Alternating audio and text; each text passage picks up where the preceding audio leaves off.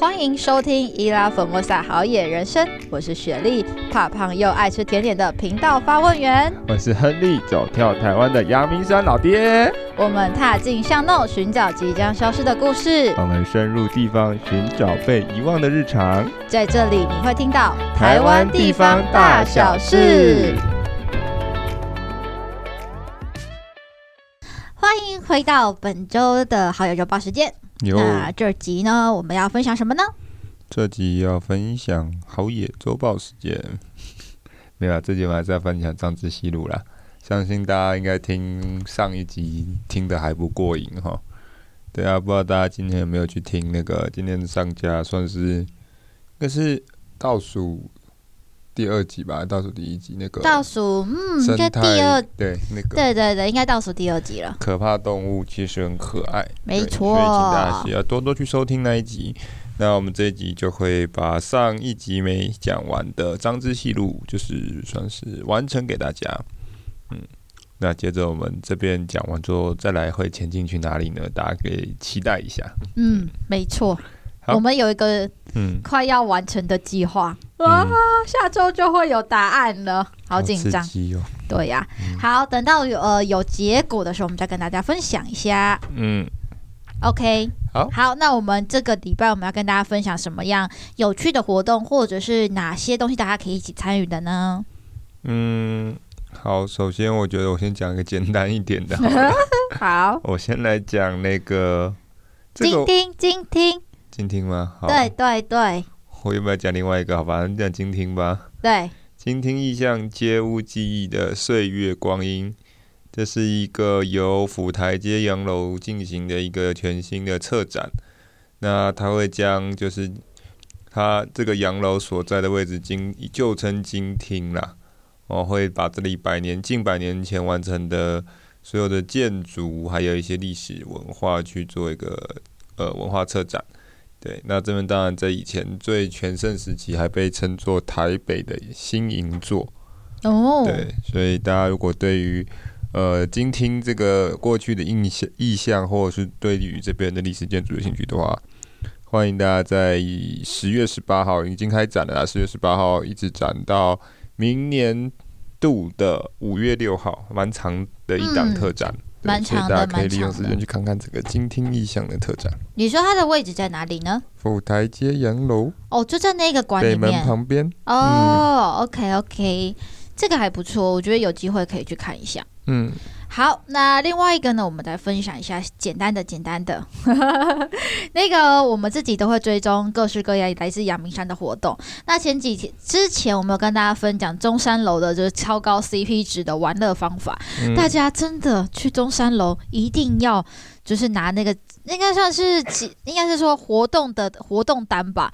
那你买完票之后，你就可以就是呃到台呃，应该说阳明山的各个地方去就是兑换。都有很多折扣，嗯，那这东西我觉得还不错啦。就是有机会大家就还是真的是，因为我记得我们最近就在分享一个故事，就我们还呃有人就在问我们说，如果我们想要就是在阳明山找一个场地要办活动，因为我们之前有认识一个香氛在做呃台湾的香氛的品牌，那他们就有找出阳明山的味道，我们之前就很想跟他们合作，那刚好我们在找场地，我们就跟他们推荐了中山楼，然后他就说。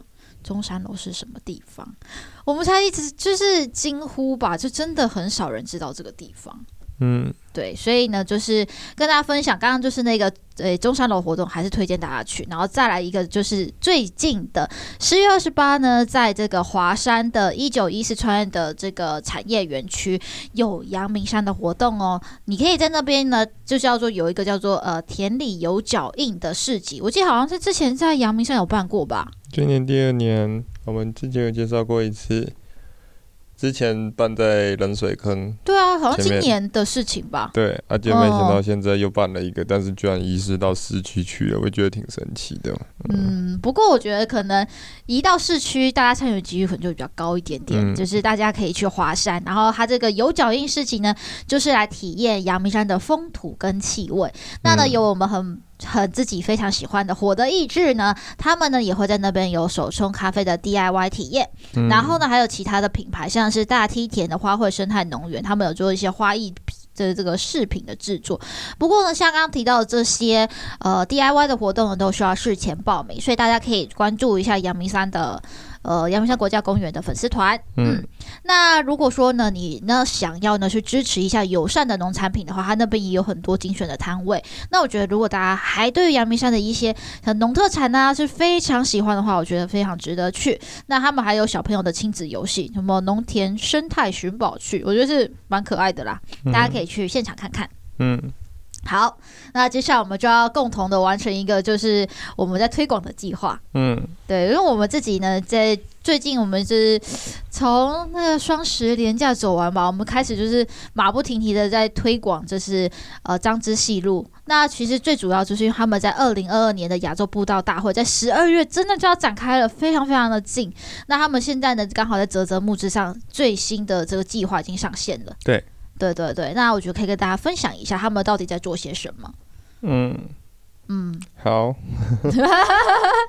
我突然也不知道该怎么介绍这个。好了，反正呃，简简而言之，言而简之，应该是说，好，他们在推的东西当然就跟步道有关系嘛。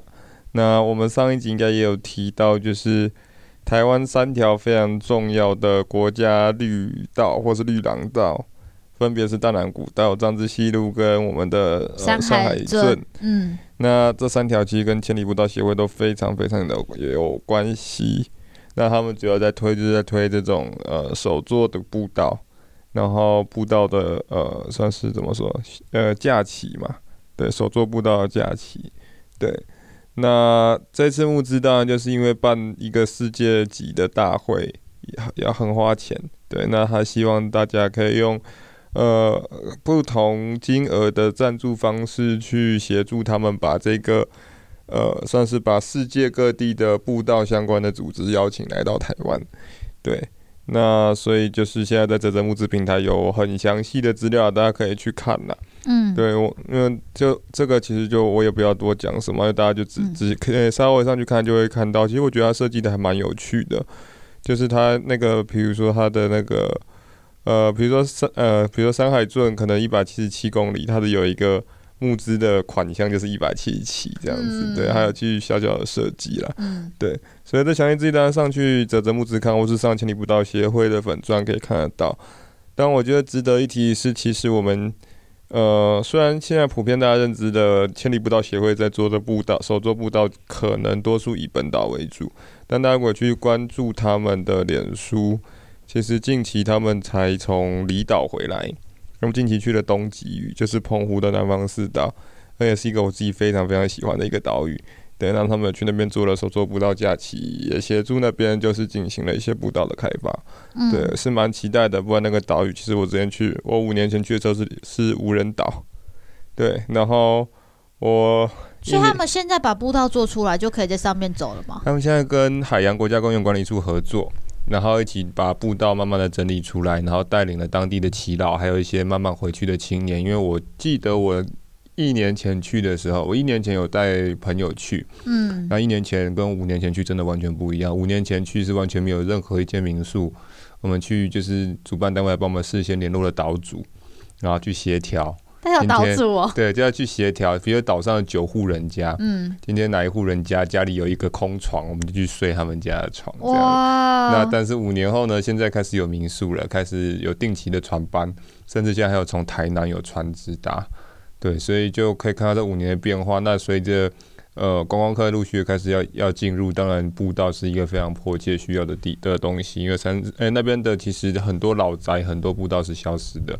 那现在就有千里步道协会跟海管处他们在很努力的把这些整理出来，所以我觉得值得期待啦。对，嗯，这个挺有趣的。对，再补充给大家。好，嗯、那呢，因为我自己是呃，应该说这个资讯是 Henry 你贴给我的，我就想说啊，就是像泽泽募资而已嘛，那有什么特别的？嗯，但我觉得我阅读完他们的呃写的内容，我觉得非常的有意义，就是。嗯呃，对于我们在推广步道，或者我们正在推张之戏路的过程当中，嗯、其实我觉得有些时候我们觉得啊，那不就是单纯的步道嘛？为什么要召集各式各样？就是就应该是说，为什么要推广这件事情本身，嗯，对，然后我觉得他们的资讯都没有出来，可是这一次我觉得他们写的非常完整。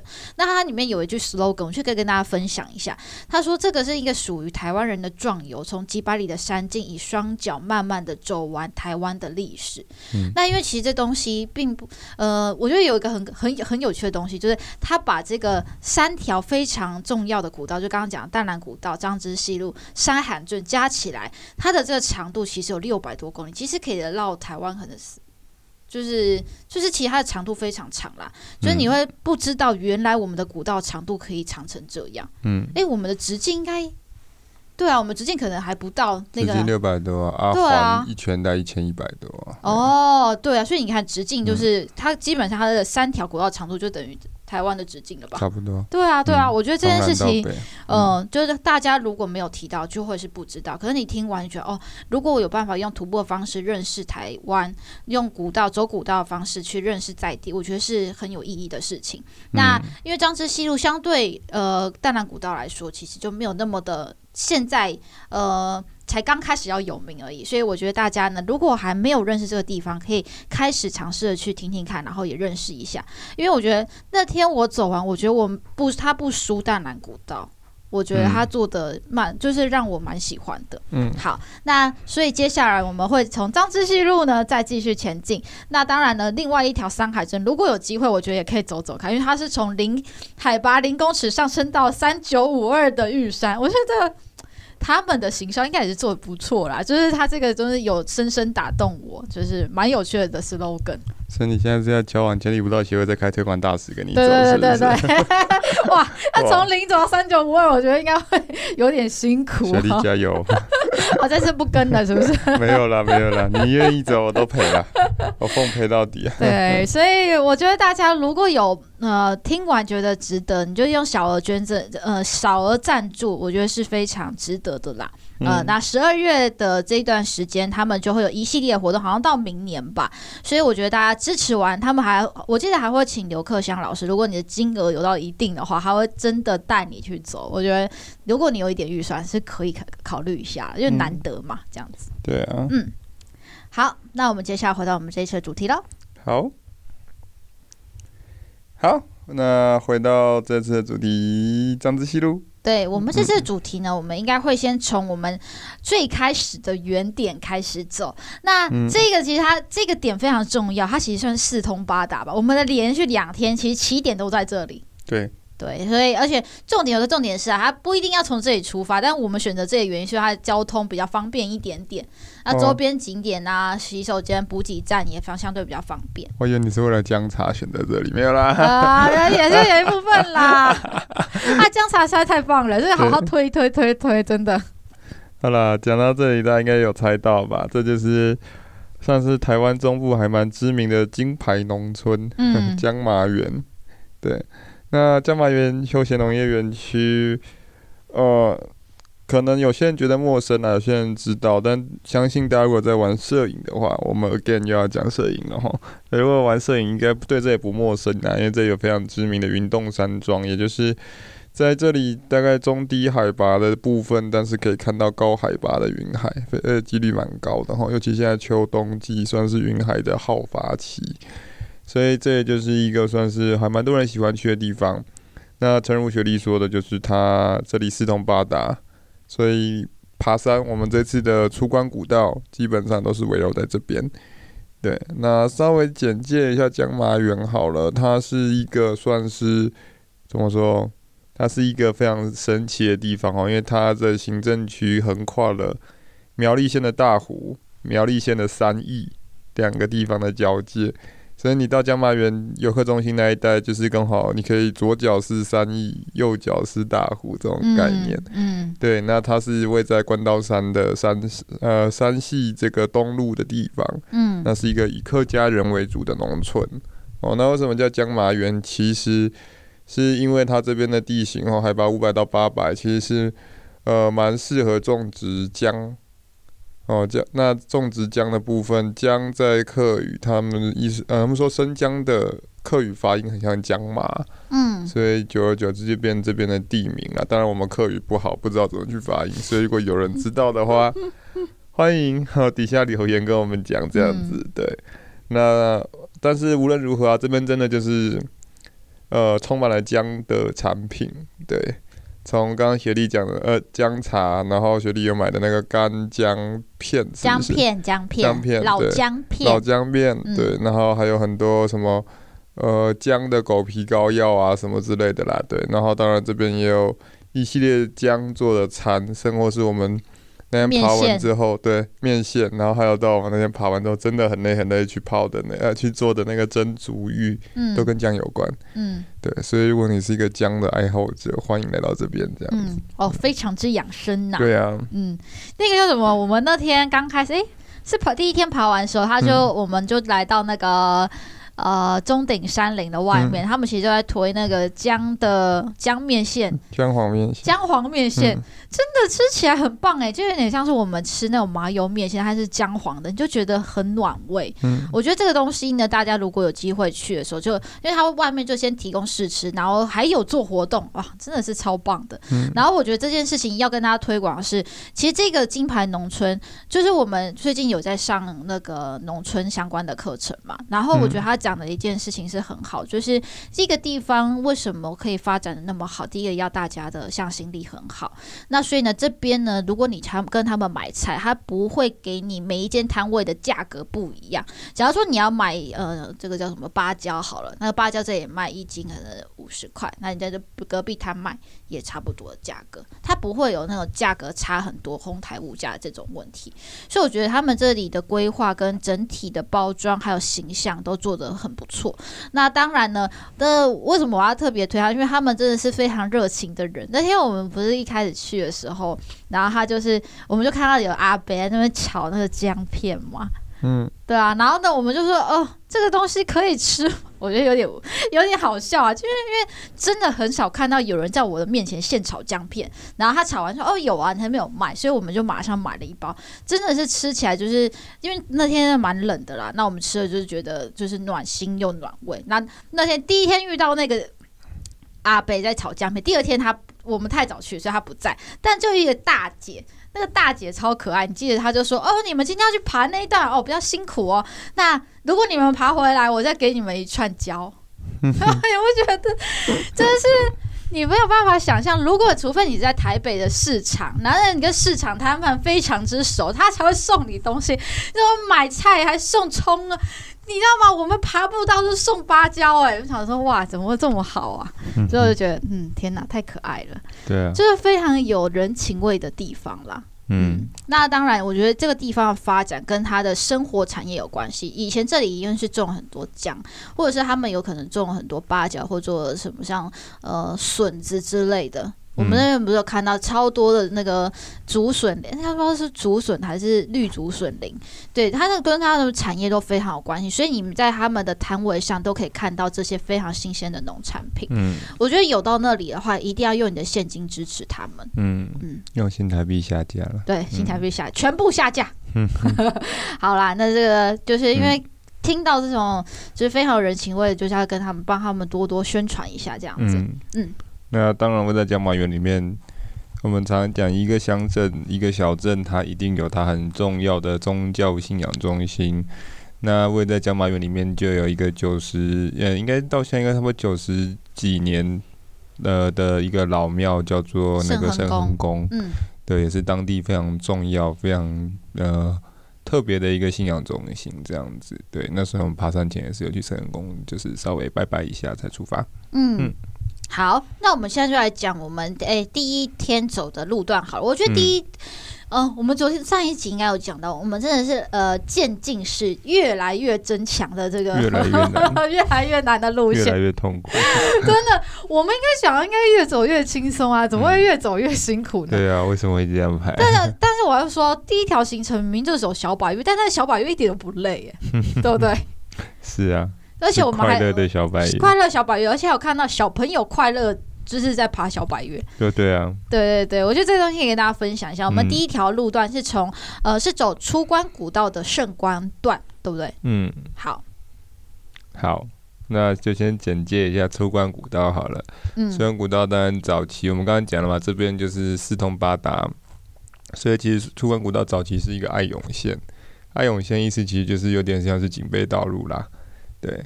那过去就是通往大湖啊、三义啊、铜锣啊、公馆啊，就是反正周边很多地方都可以到，所以这爱永线非常非常的重要。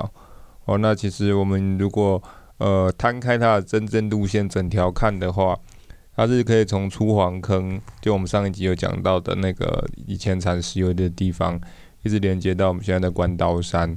哦，后面等下我们会介绍关刀山是什么。那我们刚刚讲的小百岳其实就是关刀山的一部分。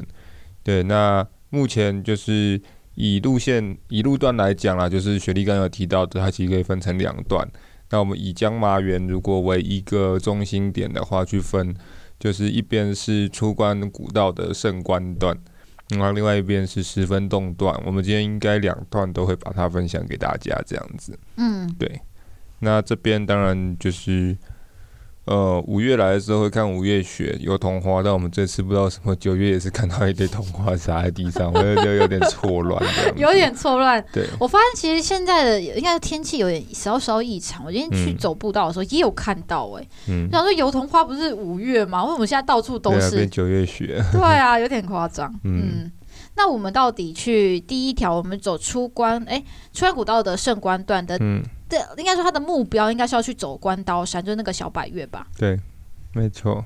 那为什么它叫做关刀山？它叫关刀山，其实主要当然顾名思义嘛，关刀就是关公用的刀子。嗯，那因为它的山形就是据据说长得很像三国时代关公所使用的青龙偃月刀。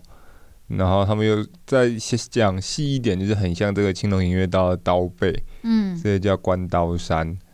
对，那其实呃，关刀山我们先讲了，那天爬的小白月就是海拔是八八九公尺嘛，嗯，就其实没有算到很高，但是它在小白月里面也算蛮知名的。那多数人可能对于关刀山这座山是陌生的，可是。其实关刀山在历史上面算是蛮著名的一座山，为什么？因为它历史上留名因为地震。对，那个大家如果去过呃旧山线的铁道，就是龙腾断龙腾断桥盛兴车站，现在都有铁道自行车可以走的那一段，为什么会造就这些遗迹？其实就是跟关刀山大地震有关。对。嗯那关刀山大地震在大概西元一九三五年的时候发生，呃，当时大概规模是七点三级，所以非常非常的大。嗯嗯嗯，真的蛮大的。然后那时候的灾情是不是好像？造成就是哦，伤亡应该是跟九二一那种等级差不多，就非常之严重，大概有三千多个人的死亡哦。那真的对于现在来说，应该是一个非常大的灾情了。对。那现在呢，我们可以看到的那个鱼藤，呃，应该说龙腾断桥，是应该是鱼藤平断桥跟龙腾断桥是同一个吗？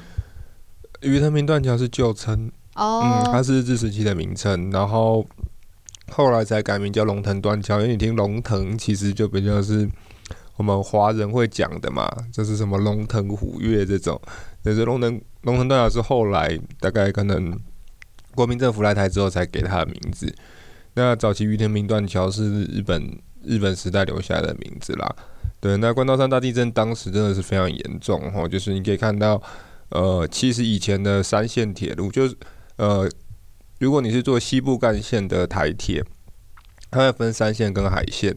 那海线就是沿着海边走，像我我们之前有去的那个呃象山车站，我、可能我不知道之后我们有没有机会分享到那边。那我们之前去象山车站的时候，那就是海线的车站。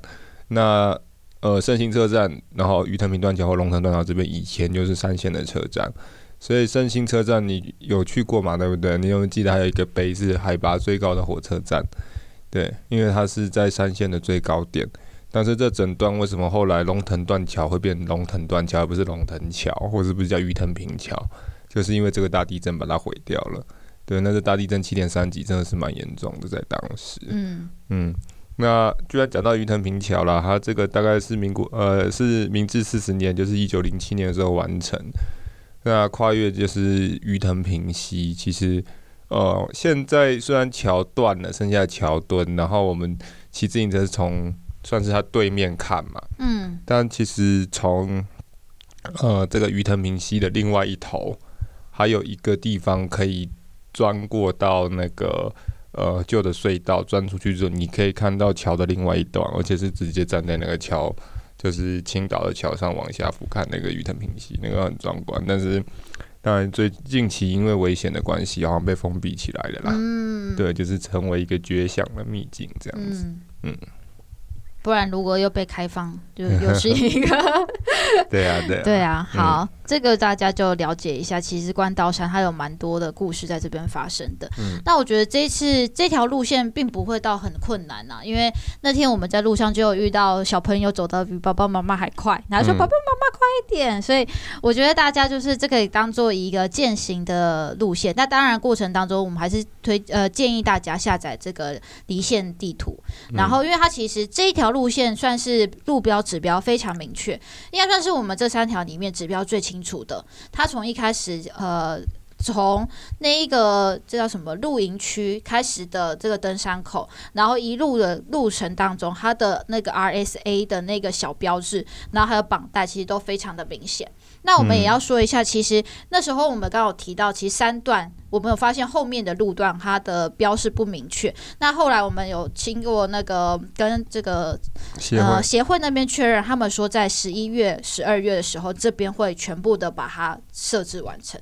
对，所以大家以后去不管是哪一条路段，它都会是指标清楚的。那我觉得也可以推荐大家，那之后就不会有什么就是找不到路的问题了。这样子。嗯，那关刀山其实它有两个出入口啦，就我们这次是 A 进 B 出嘛。那其实有些人说掏家宝偷懒的方式是从最尾巴上去，就从我们那时候出去的那个，对，就一下子就到了。对，所以其实很多人说关刀山是一个还蛮好亲近的小白月这样子。嗯、对，那就推荐给大家这一条。不过我记得不是露营区吧？我记得，哎、欸，他开头是农场啊，农场，农场，农场。嗯，所以这边就大家会有兴趣。其实这一条算是。我们自己走下来这三条，我们大概以目前现如果以现况来讲，我们先不要说后面如果更新完成，如果以现况来讲，这条我们是觉得比较适合大众去走的，嗯，那也推荐大家可以去走。对，不过我刚刚学历有提到很重要的啦，当然 GPSX 那个离线地图一定要下载，一定要带，然后还是再呼吁一次，就是无痕山林务必要做到，对，一起用。呃，跟大家的力量去保护我们的山林，所以就是这个再跟大家做一次宣导。嗯，那接着我们就要讲，但是我又想到一个东西，嗯、就那边如果我们从另外一段嘛、嗯、走上去的时候，是不是大概可以节省一半的距离？那那边最，因为我们其实那段的尾巴它是接到新开，嗯、新开那边其实应该算是大湖了吧？对。对，那那时候我觉得有很有趣的地方，是因为我们越往那个呃公路前进的时候，从、嗯、原本的山林的感觉，然后再来就会慢慢变成果园，果园的下面就变成草莓园，觉得、嗯、很有趣。那因为我们现在去的，先那时候是双十连假去的嘛，嗯、所以双十连假他们还没有开始要呃，不应该说播种嘛，还是种植？种植还没开始种植，他、嗯、大概是十，他们那时候是说十二月到明年的三月、嗯、开始就会有草。草莓季节，然后大家就可以去采草莓，大概是这样子的时间点呐、啊。嗯、所以他们说，现在刚好你去的时候，就是他们正要开始忙的时候。对，我觉得这也可以跟大家分享。我们刚好就是在这个地方的交界，所以有机会的话，大家在这个时间听完，大概十一、十二月去的话，你就可以顺便去采草莓，去吃最新鲜的草莓，这样子。嗯，OK，好，那我们接下来就要回到江马园继续。哎。那我们就借嗯，顺便也分享一下，在江麻园，如果能走完第一天呢，可以安排什么小小的活动？好了，嗯，首先前面刚刚雪莉有提到啊，那个中鼎山林嘛，嗯，这集没有夜配，呵 呵再说一次，没有本集没有夜配，但是欢迎中鼎山林来找我们夜配啦。对，那就是因为我们出发前我们就看到，哎、欸，这里有那个真足浴，就是还可以赏景的真足浴，然后我们就觉得好像不错耶。然后我们那时候在爬的时候就说好，那就给自己设立一个目标，就我们爬完那个小百岳，我们就去就去蒸脚这样子。对对对。对，那后来对，所以这蛮推荐大家就可以去体验，而且它如果你是两个人或者是可能好朋友啊情侣的话，大家可以去使用那个，它有独立包厢区也不错，就可以两个人自己在里面自由的聊天，不怕吵到人家。对啊，然后呃就看大家的运气了啦，像我们那天本来。蒸呃开蒸之前是白墙，然后蒸到一半的时候，中间突然嘣，诶，那个开了一点点洞，然后我们就可以看到远方的那个鸢嘴烧来啊，大雪山。嗯、对。然后到后来又全开了，但是大概开不到应该五分钟吧，手机要拿起来的时候就对，开不到几分钟，哦，又又白墙。对对对，就看大家个人的应该说运气了啦。嗯、但是就是呃运气好的话，你会看到很漂亮的风景，这样子。嗯，对。我觉得这还蛮重要的，大家会不知道我们来到这个地方到底会看到什么景，嗯、但你会就会那边的人也非常的有意思，他就会跟你说，嗯、哦，前面你会看到鸢嘴山、烧来山，就是我们大家很喜欢走那个。叫什么爬人线，然后要对对对对对，就是那个可以很适合拍完美照的地方。嗯、对，所以大家如果不想，如果说是好天气，就可以看到一堆的人同在上面排队。嗯、我觉得这应该也是挺有趣的啦。嗯、好，那这个呢就是中鼎山林，如果大家去的话，我觉得季节对，我记得它还有限定版的草莓锅吧。嗯，对，我觉得到时候季节好了哦，真的这应该会大爆满吧。对啊，嗯，好，好，接着。我们往山下走，山下了吗？对啊，往山下走。好，就是刚刚雪莉也提嘛，周边还有什么可以玩的？其实你走到新开，如果你不像我们是有 A B 车接你回去的话，呃，基本上新开附近，或者是你要往呃往所谓的大马路走，你一定会经过一个水库，叫鲤鱼潭水库。对，那这次我们是因为有 A B 车在我们回江马苑拿车，所以。但是因为鲤鱼潭水库很特别啊，我自己去过好几次，然后我觉得值得带雪莉去。我们这次就特别再开车下去去参观一下。对，那当然这有什么特别？首先大家应该对这名字就非常不陌生，而且还会怀疑说，你确定是在苗栗吗？因为呃，我们数一数我们水利局的资料。全台湾总共有三个鲤鱼潭水库哦，分别在花莲的寿丰、南投的埔里，还有苗栗三义。所以有听大家可能听到的是花莲的鲤鱼潭，或是南投的鲤鱼、南投埔里的鲤鱼潭，但很少人听到苗栗三义的鲤鱼潭。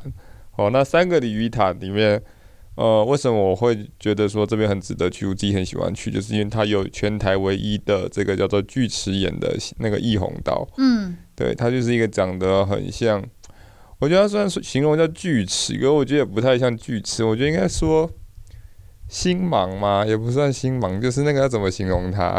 就我觉得有点像是那个捕兽夹的那个夹子，啊，听起来没有很美妙。对啊，我有点，不然就那个形状很像啊。可以可以帮我美化一下？我突然不知道怎么美化它。我们要让大家有画面感呐、啊。嗯啊，反正它就是一个很特别的一个叫做呃异红眼，对，那它就是。利用那个自然溢流的水势，也就是说，雨天大的时候，呃，上游的水满的话，它自然会溢溢出来。嗯，对。那如果没有雨，它就没有水，这样子。嗯、对。那所以通常呢，我们去之前，因为摄影师也是很爱去这边拍照。那我们去之前，我们都会先上那个水利署和河川局的网站，或者是上那个呃鲤鱼潭水库的网站，可以去查今天的水满程度，然后再评估要不要去看。对，嗯、啊，当然那天我们没有没有那个闲工夫啊，因为爬完就是刚好路过下去，所以我们就绕直接下去看。那天虽然水没有很多，但我们很幸运是刚好刚好碰到那个金黄色的夕阳。嗯，对，因为那边潮汐，所以让雪莉在那边看到很漂亮的夕阳，这样子。嗯、对，我觉得这地方是挺有趣的，值得去。哎，嗯、我第一次看到，那我要形容一下它的那个感觉，就是你一看到它就觉得哇。真的是应该说是建造这一个锯齿眼的人很不简单。它就有点像是它运用大，呃，应该是说水满了溢出来的那种概念，就有点像你放一个杯子，杯子的水它不是会有一个曲面嘛？嗯、但你如果再加一滴水，它就是流出来溢出来那种感觉，所以它都它不会是你要到可能多大的，呃，就像我们要放的就是泄洪的概念，它不是那种到一定的量的，然后水库要爆炸了才给你泄洪，它就是等到它其实平常就有在测，然后它到一个时候它就自然的去流。去呃控制它的水压，所以我觉得这个东西的设计是很不错，而且它还有一个就是它美观的效果吧，就是还可以让人家拍照，这、嗯、还蛮多人去拍照，有王美在那边拍照，嗯、我觉得地方是蛮有趣的。嗯、我个人本身没有去过鲤鱼潭，就是这个地方的鲤鱼潭，嗯、那其实这个地方应该是它让我感觉有点像峨眉湖那种湖光山色，但我不去它可不可以像那种游船，有吗？我印象中是没有哦，但是它附近有很多湖光山色为名的民宿，比如说很知名的王美打卡民宿云镜湖。哦，对，那天你有说，嗯，嗯但一样，本集没有叶配哦，但是也欢迎干爹可以来叶配这集。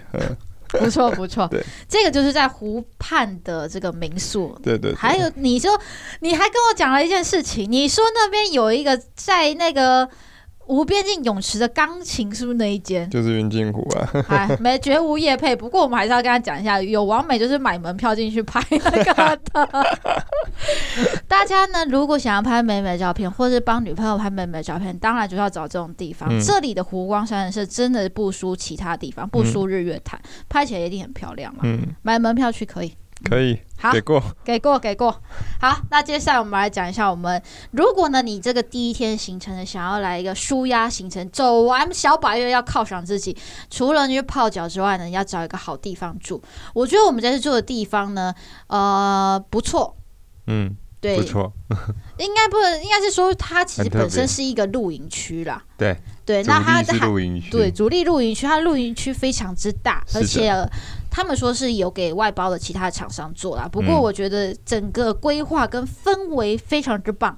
嗯、对他们还有那个很大的那个叫什么帐啊，那个像神殿神殿帐就放在那边，他们的公共神殿帐就是有这样子的环境。嗯，那当然呢，他们自己本身呢也是呃这个。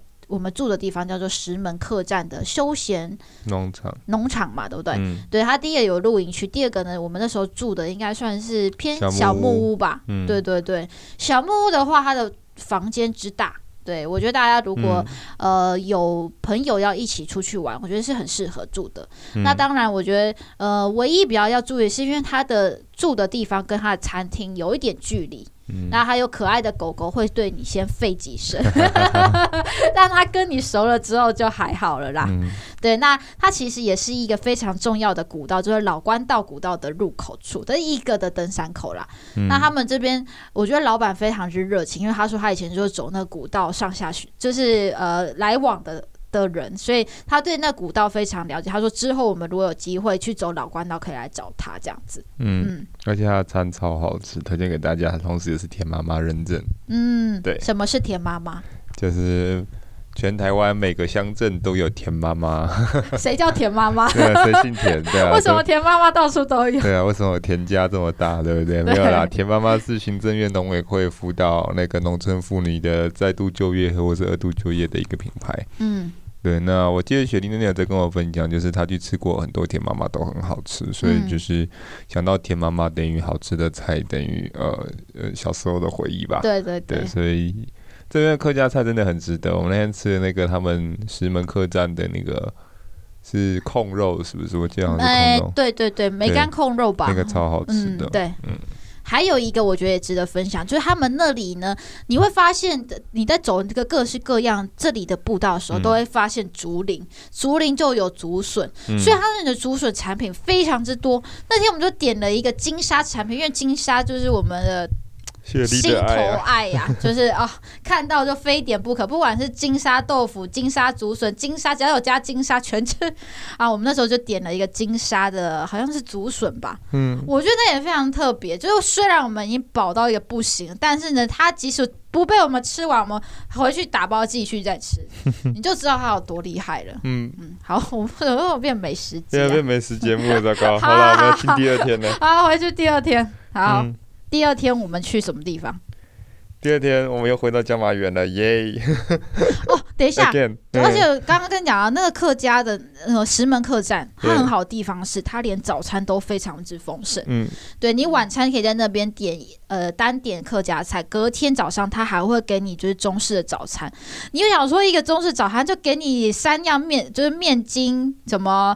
呃，瓜瓜瓜，然后再加再加肉松哈，但是他还帮你炒青菜，帮你煮蛋呢。你知道某一个人，我们一个人可以吃到快五样菜，我觉得真的是很不容易。然后他们每个人就是每桌都会帮你找到一定的分量，我觉得是很感动啦。嗯，对他们很用心在经营他们自己的品牌。嗯，嗯好，推荐给大家，也欢迎如果石门客栈的老板娘有在收听的话，欢迎可以来联，就是联系我们这样子。嗯好，那接下来我们就讲到第二天。好，第二天刚刚要讲嘛，就是江马远 again，因为我们要去爬出关古道的另外一段十分动段。对，十分动段。嗯，那这一段的前半段，对，前半段它与另外一条步道就是江马园的童话步道算重叠在一起啊，所以前半段算是大众路线。好像我没记错，应该是娃娃车或轮椅也可以上去的。对，就到那个观云亭之前嘛。对对。那这边呢，前半段就是你有两种走法，一种是呃，我们之前提的从游客中心走，一种是从那个圣恒宫开始往上走，两边都有路线。对，那当然你第一段就会经过云洞山庄，来到那个呃云海亭呃观云亭，对，从那边就可以看到。可以爬上去看了，然后可以俯瞰整个江马园周边。对啊，如果运气好的话，会看到很漂亮的云海。嗯，对。那嗯，我们要怎么讲？我们要开始，我们要照着路线这样讲下去，还是说我们要先来简介一下十分洞的茶亭？先简介一下为什么这一段叫十分洞段好了。好。嗯。为什么叫十分洞段？这个故事其实真的是蛮长的。对，我想一下我们要怎么讲。好，我们先从十分洞这个名字来讲好了。哦，就是十分洞，其实它“洞”这个字，“洞”这个字又是一又是跟客家呃客语有关系啦。对，嗯、因为这里是客家的小镇嘛，因为是客家大本营啊，哦，所以叫十分洞是跟客语有关。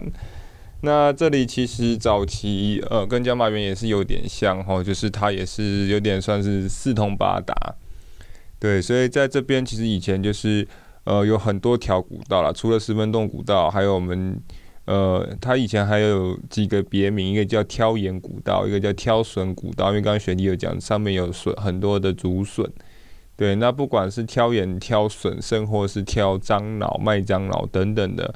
其实都要经过这古道，那这个古道就变成在十分洞这个地方呢，它就是一个很重要的中继休息站。那当时大家也知道，客家人就是很好客，所以在这边就建了所谓的茶亭。嗯，对，那盖这个茶亭呢，就是让大家可以呃在往来古道的时候在这边休息，然后喝个茶，他们会有人奉茶。嗯，对。那十分洞古道整段来讲，沿途总共有四个茶亭，而且很特别啊，分别是以砖头、石头、树木还有竹林四个不同材料新建的四座茶亭。嗯，对。那如果由西往东的话，其实很特别，是三义的双龙坡这边是砖造的茶亭，十分洞的安部是石顶的茶亭，就是我们这次有去的。嗯，然后南湖坑这边自然它是自然树荫的茶亭，对，然后再下去。永兴桥那边有一个竹棚的架茶亭，就是很特别，对，所以这边就变成是说，它过去是很重要的交通中心、集货站，甚或是呃讯息的交换中心。那当然一定要提到的就是我们刚刚有讲到的那个呃，我们这次有去到的这个石头做的茶亭，它其实历史蛮悠久的啦，但是实际兴建年代已经不太可考了。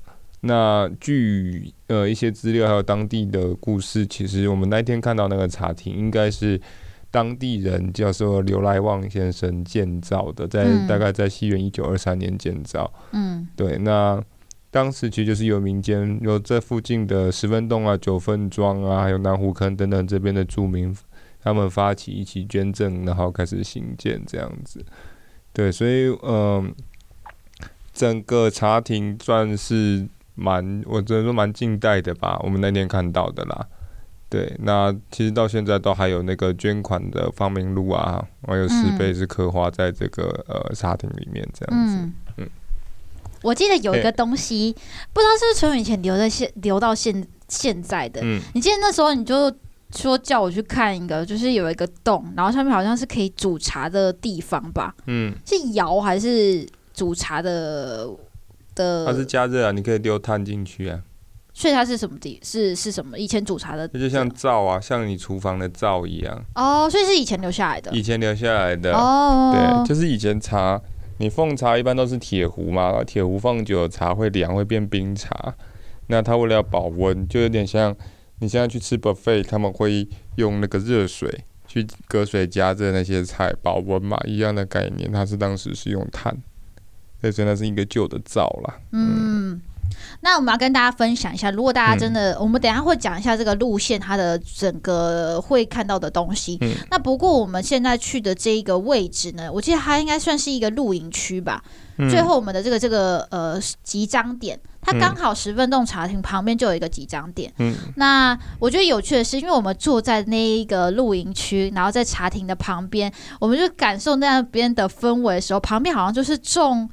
这是种什么东西？橘子吧，柑橘类的吗？还是是种柿子？柿子，柿子，柿子，还有 c o d e。对对对。嗯、然后呢，有趣的是，我们在那里坐着的时候呢，就听到旁边非常多的鸟叫声。我们就发现树上真是满树的五色鸟跟蓝雀。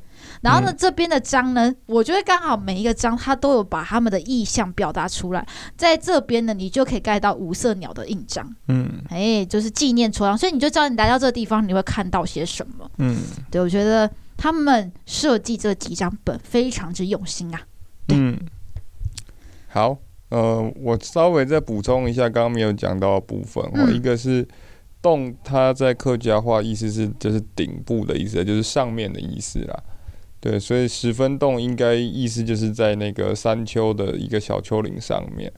对，那这边过去产主要是产樟脑为主。对，那我要补充一件事情，就是我们刚刚讲这么多茶亭，然后我们这次看到的是石造的这个茶亭嘛，石顶茶亭。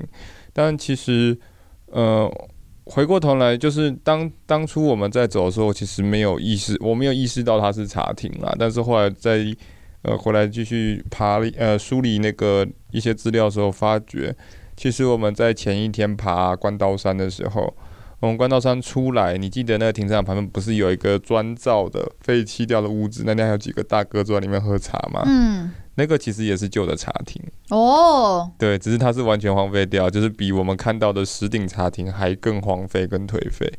对，所以其实可以发现，在整段的应该说出关古道上面，真的是散落着各式各样的茶亭，嗯，那也可以看得出客家人这个好客的精神，嗯，嗯，就是跟大家补充分享一下，嗯嗯。那我们接下来也跟大家分享一下十分洞段，如果大家想要走的话，可以怎么走？嗯、那我觉得它很棒的地方是，其实你从那个瞭望台，就是我们刚刚那时候说的地方，嗯，那它要开始走的时候，它其实有分不同的呃。行走的等级，嗯、那所以如果呢，你不想走那么长，其实短程就不会那么长，大概就是一个小时内就可以完成。嗯、那如果你要走中程、长程，像我们这次是走长程，走到底，嗯、走到十分洞茶亭再回来，那它其实时间就比较长，可能要到三个小时单趟。那如果来回就要到六个小时，嗯、所以我觉得就大家自己评估自己的体力啦。那我们这一次去走单趟还行啊、呃，如果走来回可能就辛苦。对，因为你要有下坡。如果你先走下坡，后面就是上坡嘛，所以就是大家可以评估一下自己的体力。那我觉得中程也还不错，就是你可以在沿途可以看到，呃，中中程应该就有看到东坡肉形石呢，然后出关古道的石碑应该都可以看到。那只有长城的话，你才会到最远的十分洞茶亭。对，我觉得过程当中它的景色的转换非常值得去。它跟呃爬呃前一个我们讲的呃圣关段比起来，圣关段的话比较偏向爬坡，但是它的。山林的美景，云雾感，就是让你觉得很像置身在一个高海拔的地方。但我觉得在这边的话，它就是它的不同的景致的转换，然后还有一些解说牌，就是有趣的。就像我们那时候看到东坡肉形石，我想说哪来的东坡？故宫逃出来的肉形石。对，但是它就是其实就是呃节里啦，但是节里看起来非常像东坡肉，嗯、看了这时候刚好是肚子饿的时候。对，我觉得就是过程当中是有趣的啦。然后他们也有一些解说牌，不过我觉得他们之后也可能会再把解说牌稍微的整理一下，因为有些其实日久它已经是看不到文字的。嗯，对嘛。然后在中间应该是百寿亭吧？嗯，那边还有一个小百，诶，不是小百，有没有一个三角点？新百二分三可以去捡，这样子。大家如果有经过，就不要忘记去拍个照，嗯、因为很容易忽略掉了。嗯，那天我们在跟别人讲，别人才发现哦，这里有个有个三角点可以拍照哦。对对 对，对。嗯，好，那的话这一天的话，我记得我们就直接会接到第三天，那所以我们周边景点还可以玩些什么呢？周边景点嘛，我们那天好像就直接就接出黄出黄坑，没错，对对对对对，所以就上就大家可以再回去听上一集，嗯，对，就会知道那一天我们还玩了什么东西，嗯。嗯，好，那我们就应该说是统整一下，我们这两天大家如果能要走个两天一夜的行程，大家可以排怎么排好了。嗯、如果说大家是从北部出发，你到新竹的呃苗栗的时间大概是十点左右吧，差不多。对，十点左右的话，你就可以稍微整理一下行囊，然后开始出发。嗯，那你第一天就会是走，我们是推荐大家先走那个呃圣关段。圣光段，你现在可能让人热热身的感觉啦，嗯、就是第一天不要先太辛苦，后面就走不动，不想走了。嗯、所以呢，第一天呢，你先先去走圣关段，然后我们是觉得，如果你时间有够的话，你可以走来回。嗯、那如果你有车 A、B 车接驳，那当然是你的就是直接到呃那个叫做那个叫什么呃零比较那个那个。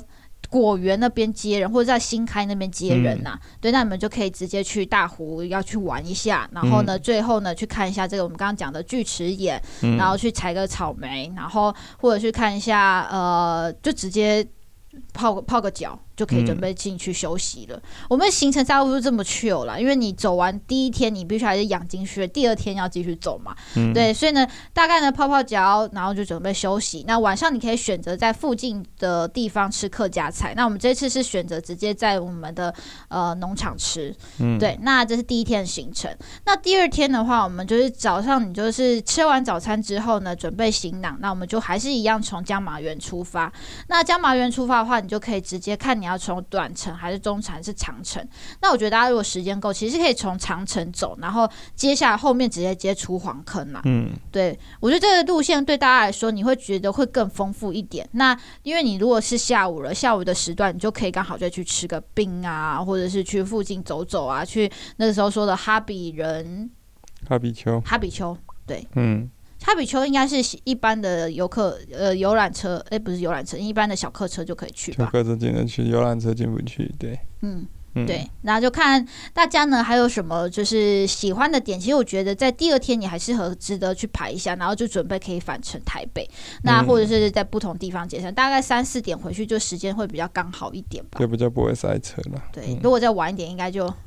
很可怕，很可怕。嗯、对，对周边其实还有一个铜锣老茶厂啊，大家如果对茶有兴趣的话，嗯，个人也是蛮推荐的这样子。嗯，嗯，OK，好，那呢这一次来看还有没有什么想要补充的，或者是你自己，我想问问，就是因为我们这个应该说张之戏路的特别的两集差不多要告一个尾声，接下来我们要访问一个我们自己很喜欢的来宾，他可能会再跟我们解析更多这个张之戏张之戏路的内幕。对，那我在这个访谈之前，我想问问 Henry，你自己走完，你觉得你自己喜欢的是哪几段？跟有没有你觉得推荐大家的原因？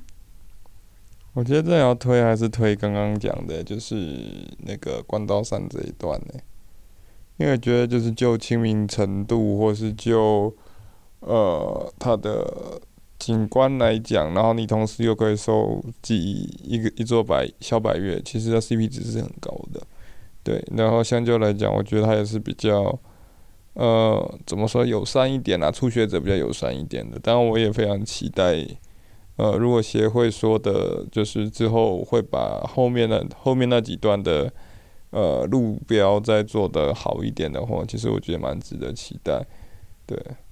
因为整段来讲，其实我觉得第三段的景是我最喜欢，嗯，可是也是我个人觉得最危险的一段，嗯，对，因为呃，当然除了我们我们就就之前讲的嘛，除了呃路基不明显不好走之外，其实它还有很多呃不确定的因素啦，包含是呃像我们最后出来的那个露营区，还会有没有绑住的狗会朝你冲过来，要追着你要。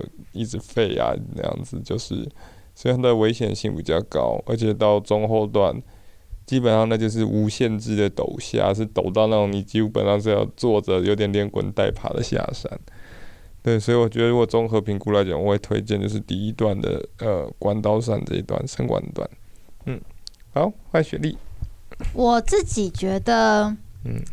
其实三天走完，我都觉得蛮感动的。嗯、当然，因为过程当中就是有不同的人情味在就是有人，然后会愿意无私的分享一些他们的故事。嗯、像我自己就很印象深刻，是我们应该是第二天吧，嗯，第二天就是我们走完的时候，刚好有一个时间遇到在呃停，就是我们经过一个农园，嗯，就果园，然后我就很好奇，因为有个阿北他爬在树上，那我说阿北在干嘛？这是什么？是什么果树？是橘子？是柑橘树吗？看起来不像啊。因为他们那边有很多像柿子、柑橘，然后那时候那个阿伯爬的是苦茶油子树、苦茶油树嘛，嗯，对不对？苦茶树，苦茶树。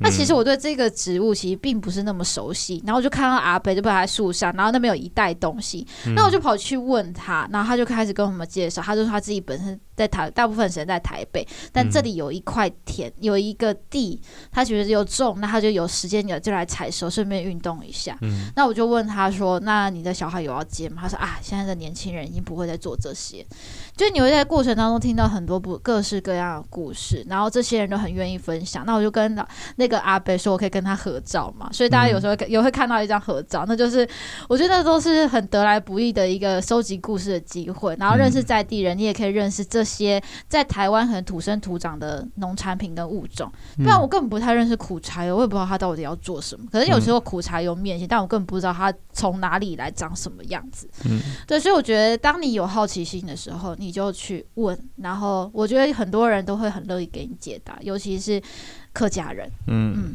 对，所以呢，我很谢谢那个阿北，就是让我觉得这一次，他就让我觉得这。不只是他，还有那个送我们芭蕉的姐姐，我都觉得非常感动。这样子，嗯，嗯好，所以综合来讲，张之西路是一段传承，呃，算是人文历史，还有一直乃至于产业的一个非常重要的一段道路啦。嗯，对，那当然它有将近可能百年以上的历史，有百年的人情，但是。一直到现在，我们还可以感受到那暖暖的人情味。嗯，对。那当然，随着台山线，随着呃现代公路的开发，它慢慢的褪去了它以前重要的位置，慢慢隐没到山林里面去。但是在千里步道协会跟政府的合作之下，努力之下，其实把这条山路就是重新的再开发回来。那也真的很推荐大家，就是。等你准备好了，就是随时去亲近它，然后去重新认识一下这段充满人情味的古道。嗯，嗯好。那非常感谢大家这次的收听。嗯、那我们这个张之西路的特别的两集就到这边到一个段落。嗯、那接下来的大计划就是有容我们呢在我们的粉丝团跟 IG 跟大家做分享。嗯、那呢也一定要记得关注我们限时动态，因为它有时候会有不定时、不定时的 限时好康出现。对，因为我们最近有一些计划在执行，我们会想要送一些粉丝我们很喜欢的东西，所以大家呢要记得关注一下我们哦。嗯，我觉得可以再补充一件事情。那当然，我有在看，有在追踪，我们应该就发现了。大家现在在收听这一集，应该是九十一集了。嗯，所以随着我们即将迈入百集，我们再来，刚刚雪梨有提到限动的部分，再来可能会有一些百集的 Q&A 或者是相关的活动，会陆陆续续如火如荼的进行。那就欢迎大家就是多多在我们的社群上面跟我们做互动。嗯，那也让我们一起来庆祝我们百集。的一个特别的大活动，这样子，嗯、非常谢谢好野的粉丝们。是的，好，那我们非常感谢大家收听，嗯、那我们这集都到这边，那我们就下集再见喽，拜拜，拜拜。